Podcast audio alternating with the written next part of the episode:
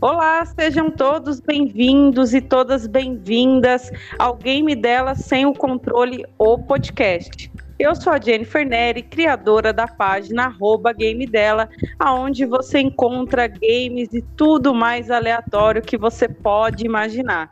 Pensando nisso, eu convido aqui outros gamers para a gente também conhecer um pouquinho mais sobre seus gostos aleatórios.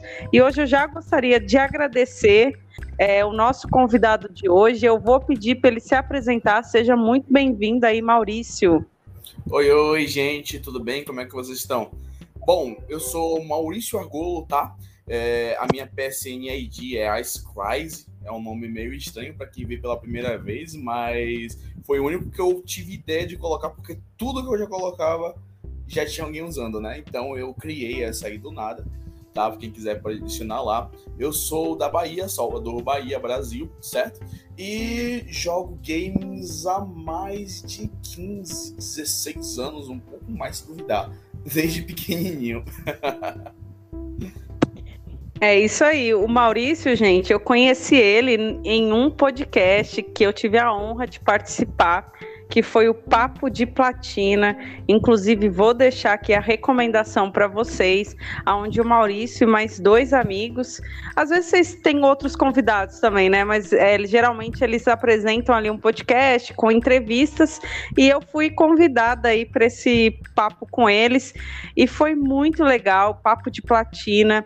Conheçam lá no YouTube, conheci um pouco mais sobre o mundo das platinas com os meninos e, e assim, não tinha tanto conhecimento. Quem gosta de platina e quem não gosta também aproveita para ir lá conferir. Quem sabe aí você começa a, tomar gosto. É, e Maurício, é, você falou um pouquinho rapidamente que você joga videogame há mais ou menos uns 15 anos. É, mas conta aí, você lembra como que foi aí seu início jogando videogame, como que começou, o primeiro jogo, aquelas perguntas básicas, né? É, é, eu acho que foi um pouco mais de 15, né? Eu meio que falei por alto aqui, mas eu lembro que o primeiro de todos que eu joguei foi um Nintendo 64. É, eu não tinha dinheiro na época, meus pais também não tinham condição de me dar, então eu jogava na casa do meu primo, né? Ele sempre teve todas as gerações de, de console, né? Então, eu lembro de eu estar sempre na casa dele jogando Nintendo 64, a gente brincava bastante com Mario World. Acho que era uma das poucas fitas que quase todo mundo tinha, né?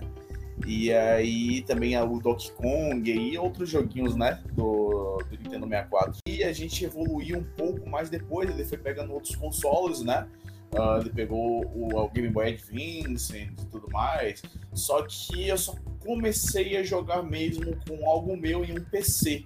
Que eu, um PC velho que meu tio me deu. E aí eu instalei o, o, o, o emulador né, do, do Game Boy Color e o Game Boy Advance também, e aí eu comecei a jogar Pokémon. Foi aí que, na verdade, começou meu vício de Pokémon. Sou meio viciado. É um, é um único jogo da, na verdade, da, da Nintendo que eu ainda jogo. Né? Eu, eu abandonei o Mario, quase eu não jogo mais Mario. Mas eu jogo muito Pokémon, sou meio viciado nesse jogo. Ó, oh, que legal, hein? E hoje em dia é, você, você joga PlayStation, né? Mas como que começou é, a PlayStation na sua vida? Uh, a PlayStation começou também com o meu primo, né? Como eu falei, ele trocava os, os consoles. A, a, a, a irmã dele tinha um namorado que ele era dono de uma loja de, de games, né? Então ele, ele, meu primo dava o game antigo para ele, o, complemento e pegava sempre o novo. Então começou ali no PlayStation 1, a gente jogando no PlayStation 1, vivia na casa dele jogando. Depois evoluiu pro PlayStation 2 também, né? Com ele ainda também, lá na casa dele e tudo mais. Aí depois eu me mudei.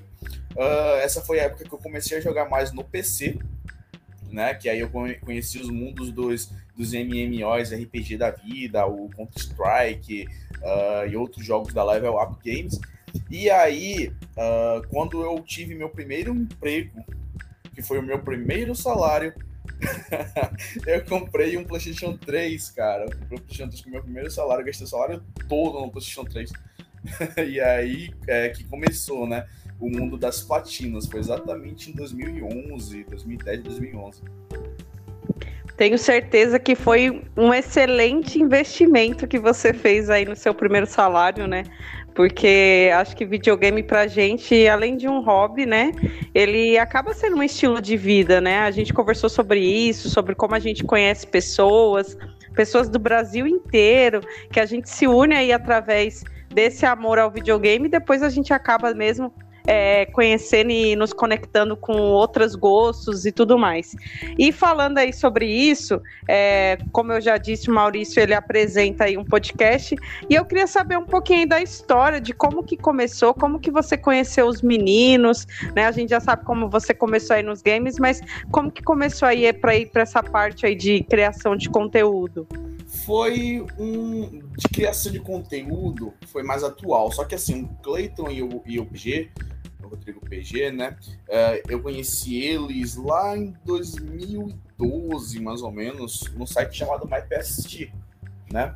Foi um pouco menos de um ano depois que eu comprei o PlayStation 3, eu descobri o mundo das platinas. Tanto que minha primeira platina é o Uncharted.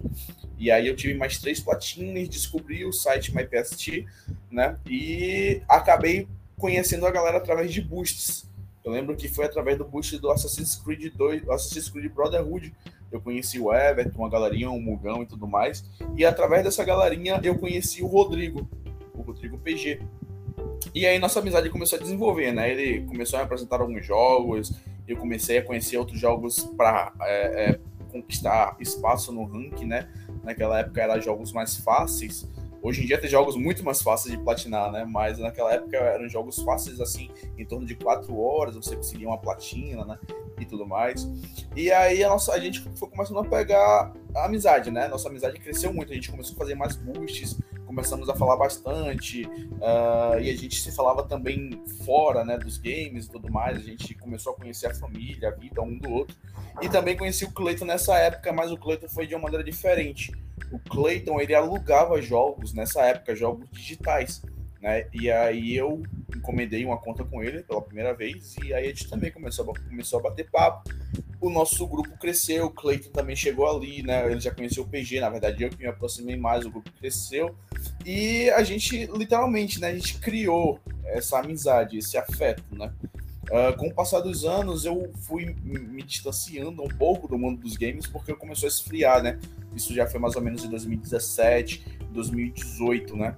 E aí eu joguei muito pouco de 2018 a 2020, 2021, joguei muito pouco mesmo. Uh, e aí também a nossa amizade, apesar da gente ter parado mais de falar, a gente ainda continuava conversando um pouco, né? Aí em dois, eh, no, no, início desse ano, né, eu comecei a, a, a fazer uns conteúdos pro Instagram, né? Como eu estava começando a estudar e eu estava também indo para academia, eu comecei a criar uns conteúdos relacionados ao meu dia a dia nesses dois, uh, nessas duas coisas.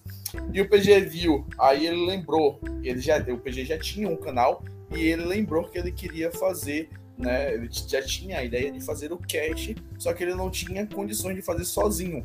Aí ele me convidou, ele chegou, velho, eu tenho essa ideia, eu quero fazer isso, isso isso, que é a ideia do papo de platina era uh, um, um, ambiente né, onde a gente convidaria games e apresentaria o outro lado, a outra vertente, ou seja, quem é a gamer Jennifer, o que é que ela faz, o que, que é a vida dela, sabe? Como que ela começou, então, apresentar a história de vida, literalmente, de cada gamer, que a gente não vê isso, né? Só vê a pessoa lá jogando, jogando, jogando, jogando, jogando, né?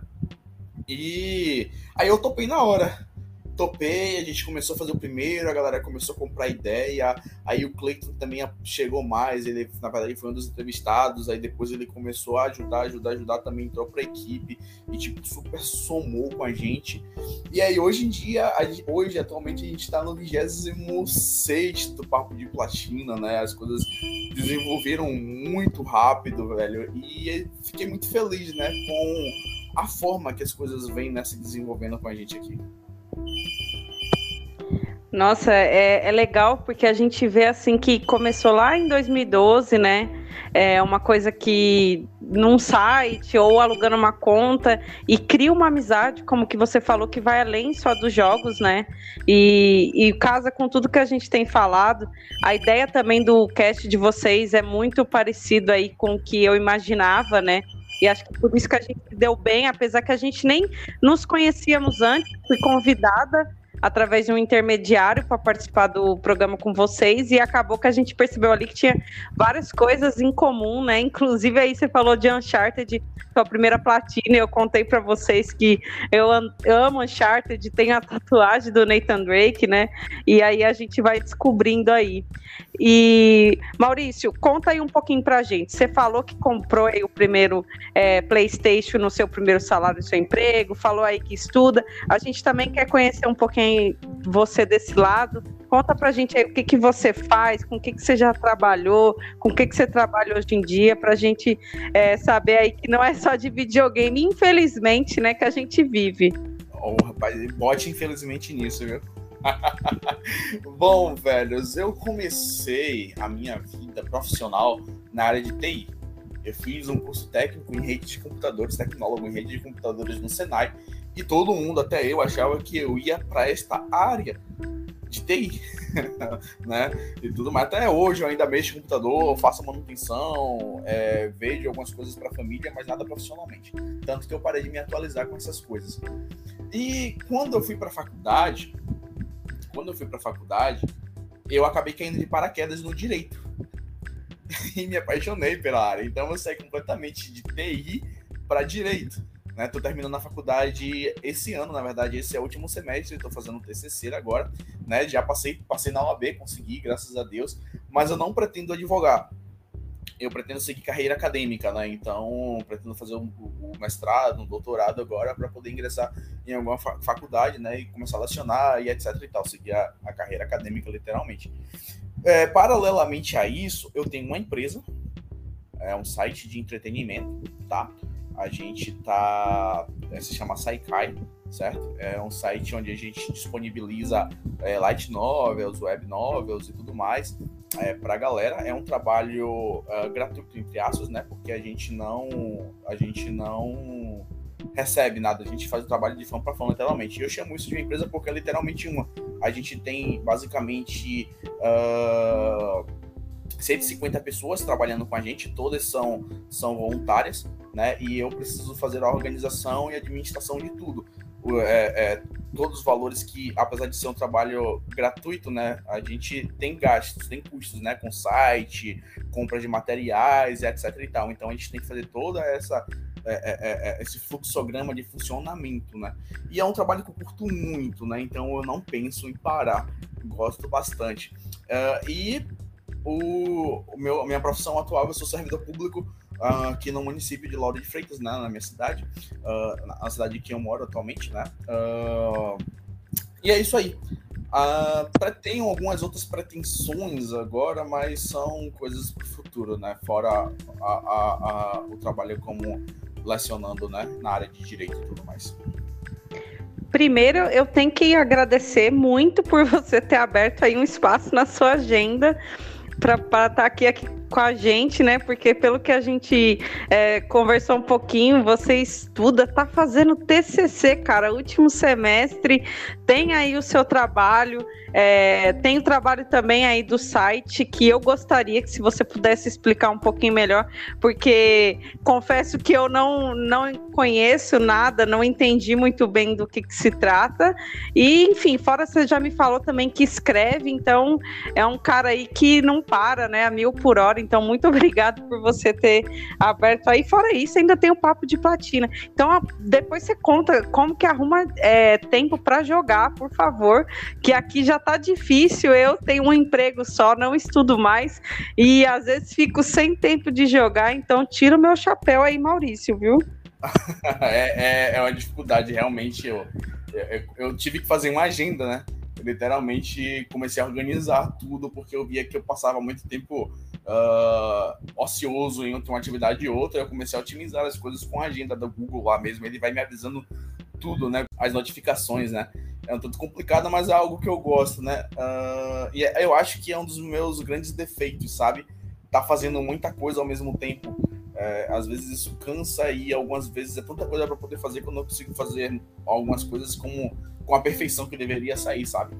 Uh, mas respondendo a tua pergunta, a Saikai ela é um site, um site de entretenimento, né? Onde a gente disponibiliza, a gente traduz obras que só tem lá fora para a galera aqui do Brasil ler né? Então são as obras que ainda não possuem uma empresa, digamos assim, né? Fazendo a obra aqui, por exemplo, mangás, é, manuais, webtoons, mas o nosso foco é light novels, literalmente novels, que é o estilo de escrita que eu escrevo, né? Você acabou de dizer, eu também sou autor, eu escrevo, né? O nome da minha obra é A Guerra dos Nove Mundos, e ela é um tipo de light novel. Para quem sempre está se perguntando o que é light novel, é literalmente uma uma novela light, né? Ela é literalmente uma leitura leve. Você não precisa, você não vai encontrar nessas histórias muitas descrições, como por exemplo você tem nos livros, né? O livro guia, guia muito a imaginação do leitor. Já as light novels deixam as coisas mais abertas para a imaginação fluir. Né, eu prefiro esse tipo de escrita.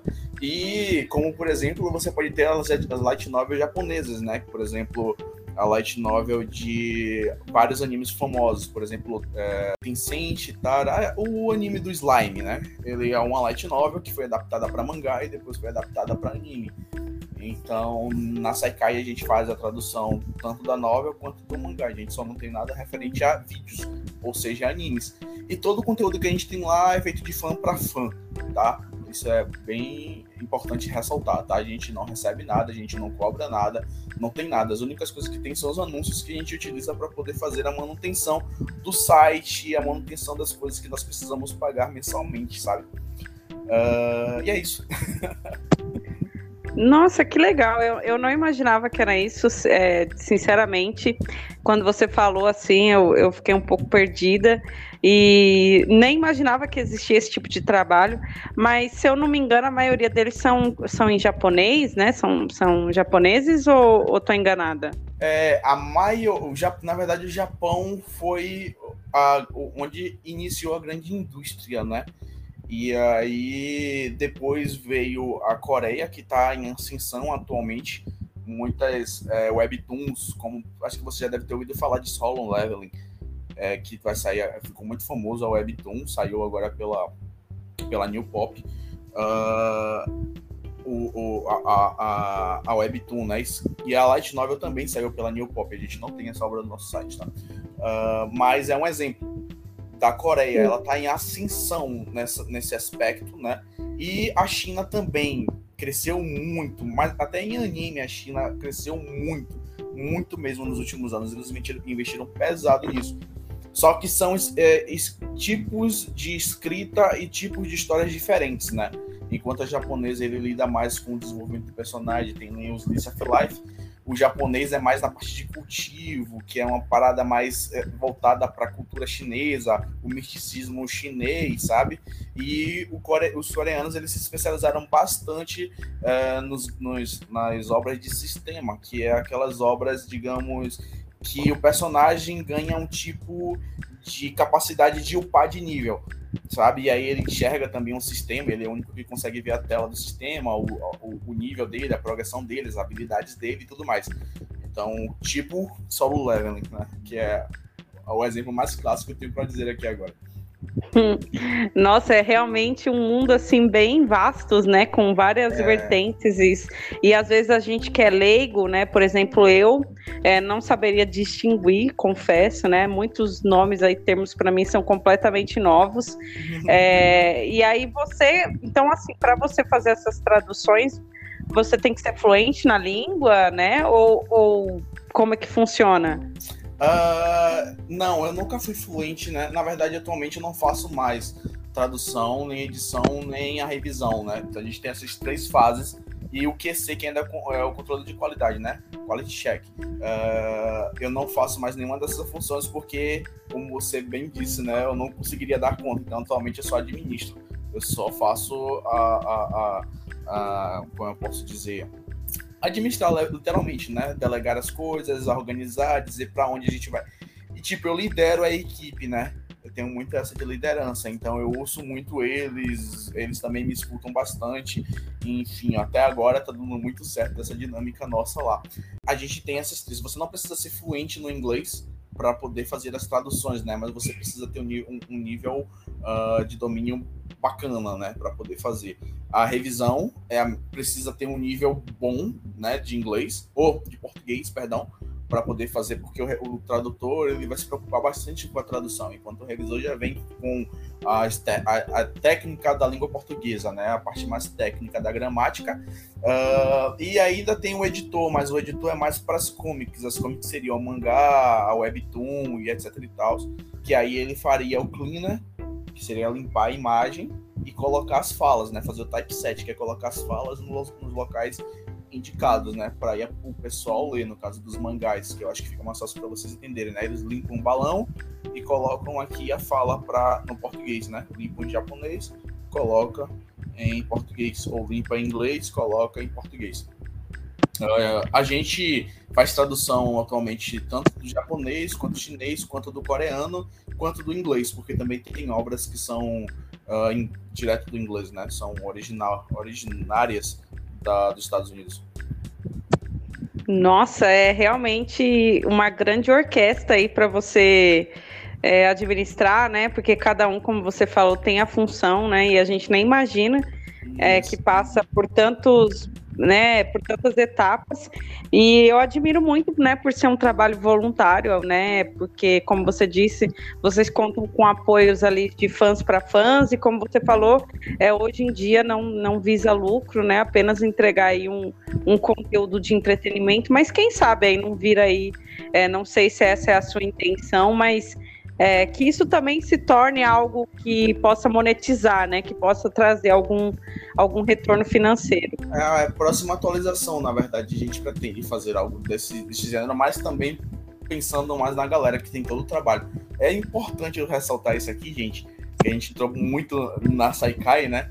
É, a Saikai não só sou eu, tá? Eu sou um dos administradores, tem outro administrador geral, né? E também tem outros subadministradores, né? Que é uma galera que chegou depois, são tipos moderadores. Então, é, eu não lido com tudo sozinho, até porque eu não daria conta, tá?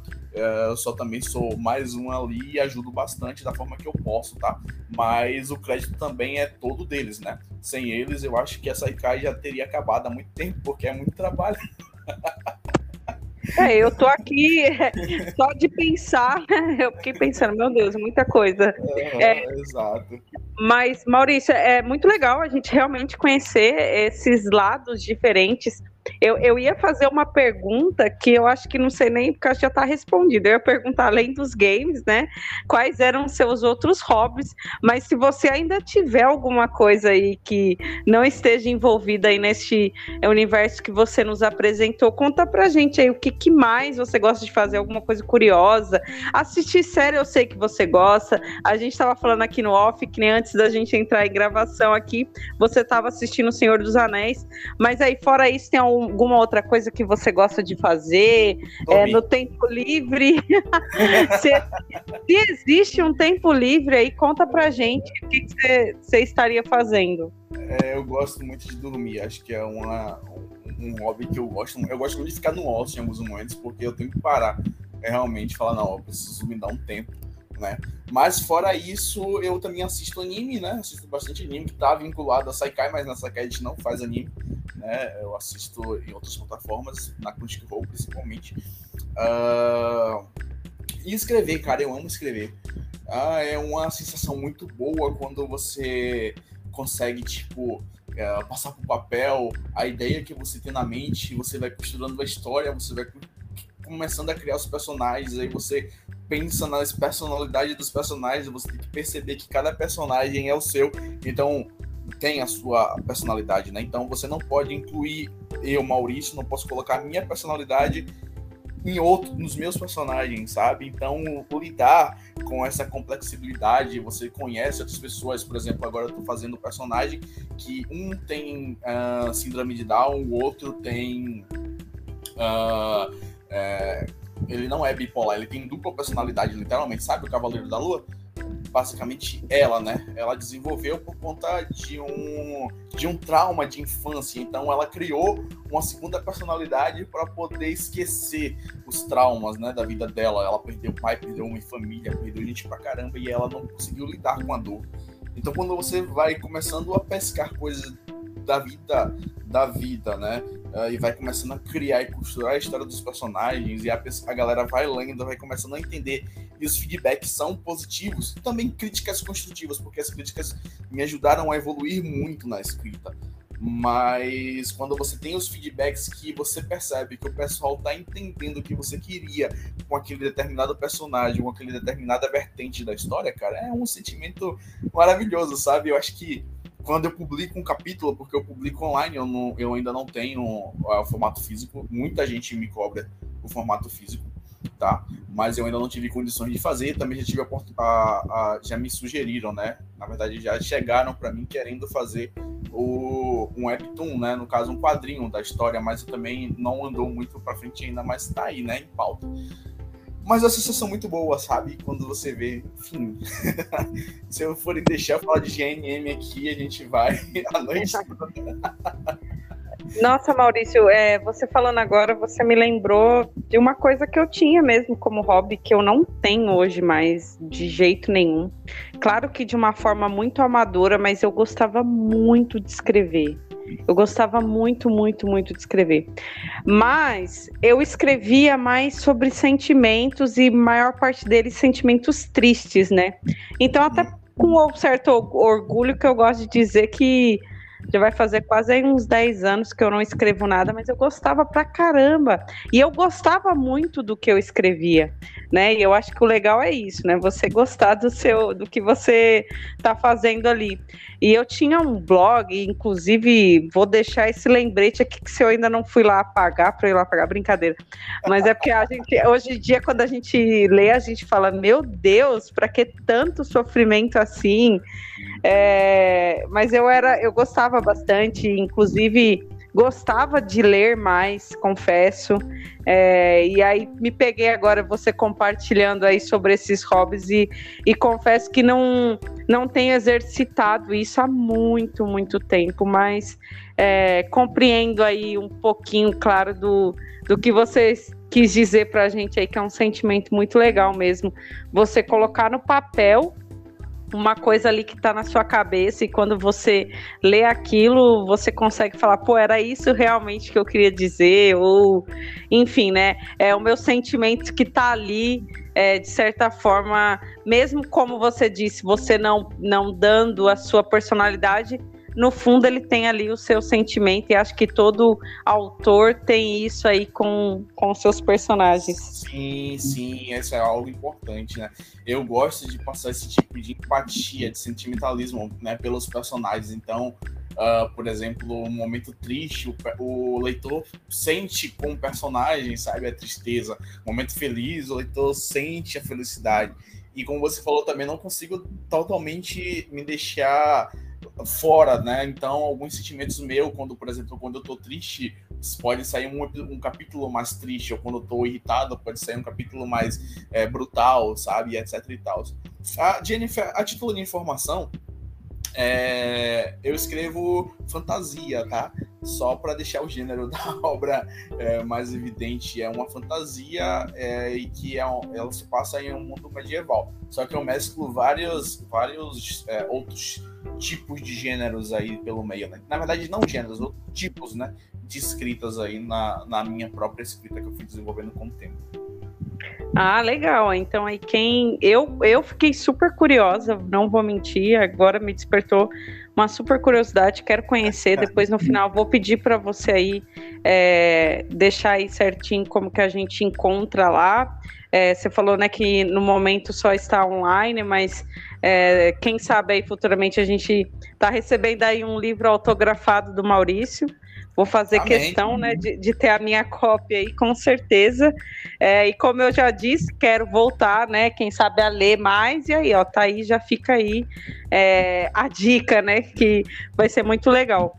É, e Maurício, como eu, eu falei para você, a gente faz um bate-papo aqui super rápido é, para conhecer um pouquinho mais. E eu quero dizer que foi muito legal conhecer um pouquinho mais aí do gamer Maurício, mas também desse cara aí que, que tem tantos universos aí, né, que apresentou pra gente. Tenho certeza que muitos ouvintes não sabiam, né, das coisas que você falou aqui.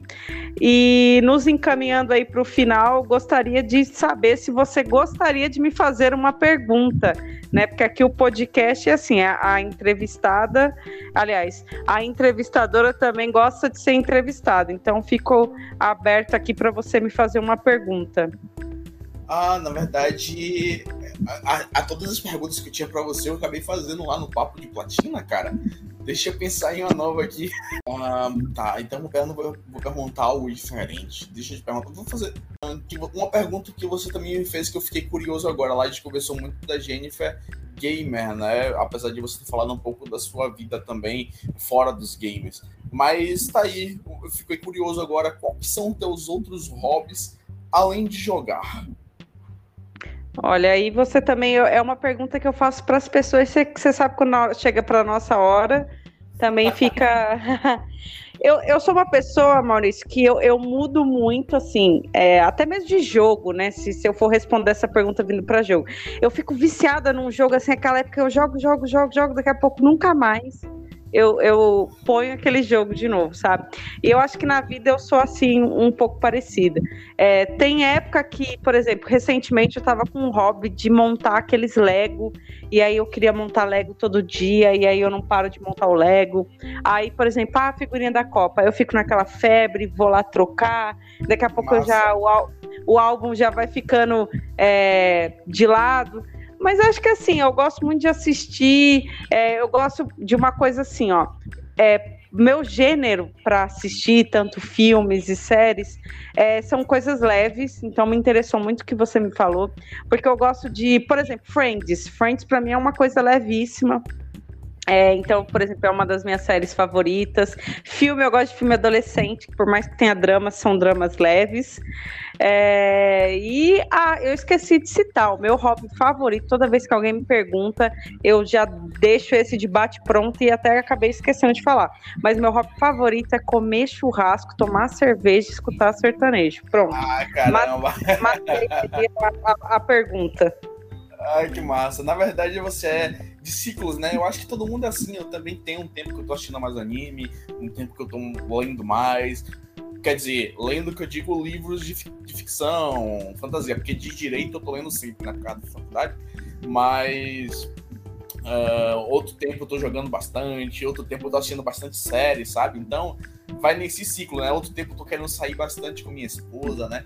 Então, eu acho isso, na verdade, saudável, sabe? Porque a gente não fica é, é, é incrustado naquele negócio sempre, sabe? É, é, a gente aprende outras coisas, conhece outras pessoas, sabe de novas ideias, novas teorias. Então, ah, esse tipo de hobby de ciclos, né? De, de, de, de sentir aquele, ah, agora eu tô nessa fase.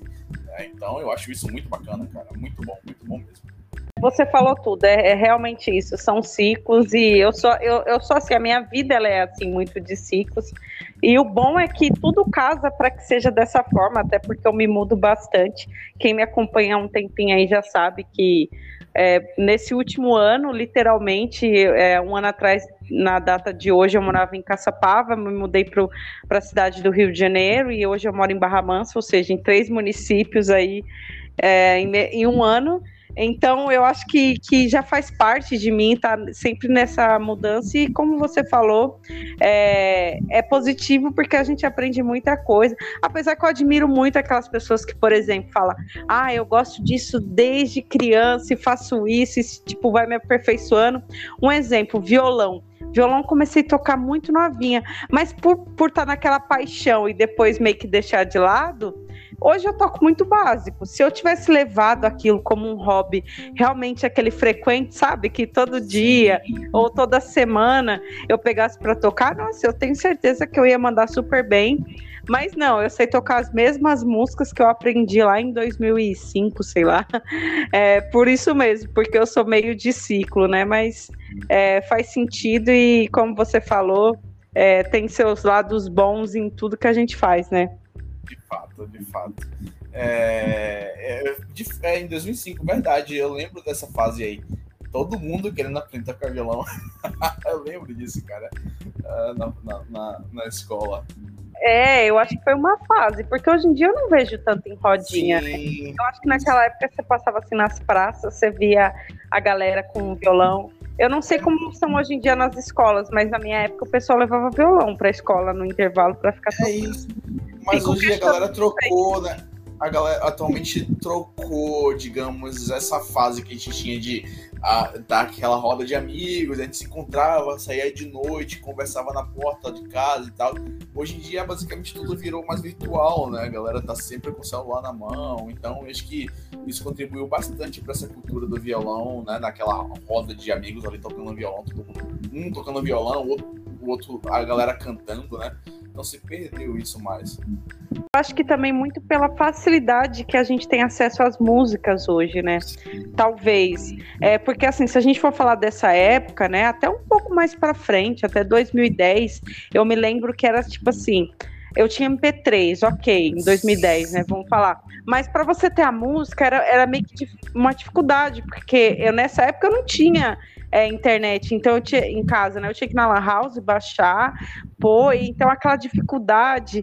E hoje não, né? Hoje a gente. Agora a gente pode escutar qualquer música que a gente queira, que a gente imagina.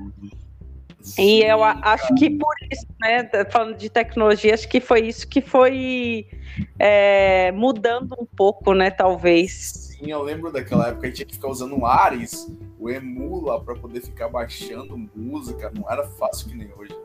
E os tempos vão mudando, né? Mas que bom que a nossa geração, que eu acredito que é bem próxima aí, a gente vai trazendo essa nostalgia aí para sempre e, e sempre ficar lembrando. E Maurício, é isso, né? Acho que a gente trocou uma ideia legal aqui, bem aleatório, mas um papo bem legal, do jeito que a gente gosta, do, da essência do podcast, é esse mesmo. E eu quero agradecer mais uma vez pela sua disponibilidade aí, que eu sei que não é fácil. E brigadão, de verdade, Maurício. Agora deixo o espaço aí para você falar das suas redes sociais, falar melhor sobre os seus projetos. Ah, galera, é, minhas redes sociais são todas Maurício Argolo, tá? Uh, o Instagram é Maurício Argolo, só a, a PSNcast Crise, né? Mas o Facebook também é Maurício.argolo.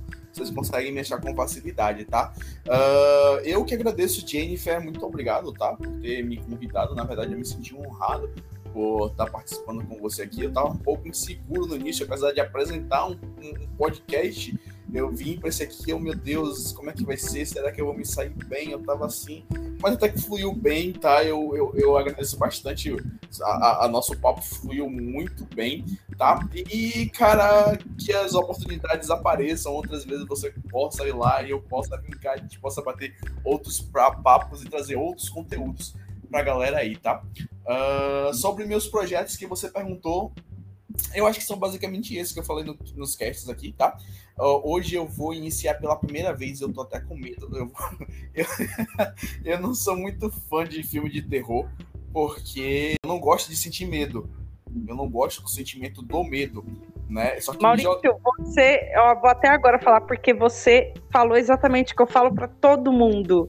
Eu detesto filme de terror porque eu não gosto de sentir medo e não gosto de tomar susto. Tive até que te, te porque nossa, foi falou exatamente o que eu sempre falo. Nunca é, tinha ouvido ninguém falar isso.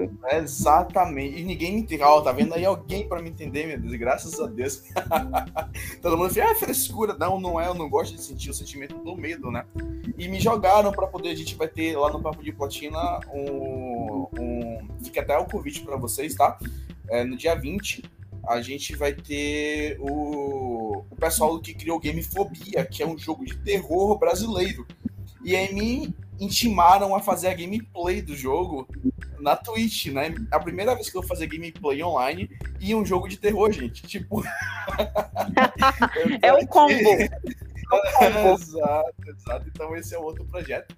Né, que tá vindo aí, eu tô, vou começar a fazer algumas gameplays online lá com o pessoal, é a próxima fase, né, digamos assim, da, do canal do PG Games, que é onde tem um quadro papo, papo de platina, né, e orar para tudo vir a dar certo, né, na caminhada. Agradecer a todos vocês também, aparecessem por lá, desse todo esse apoio, tá? E é isso aí, galera. É isso aí, gente. Então, muito obrigado mais uma vez, Maurício, e muito obrigada a você também por estar aqui mais uma semana com a gente no Game dela sem o controle, o podcast. E eu espero ansiosamente por você na próxima semana.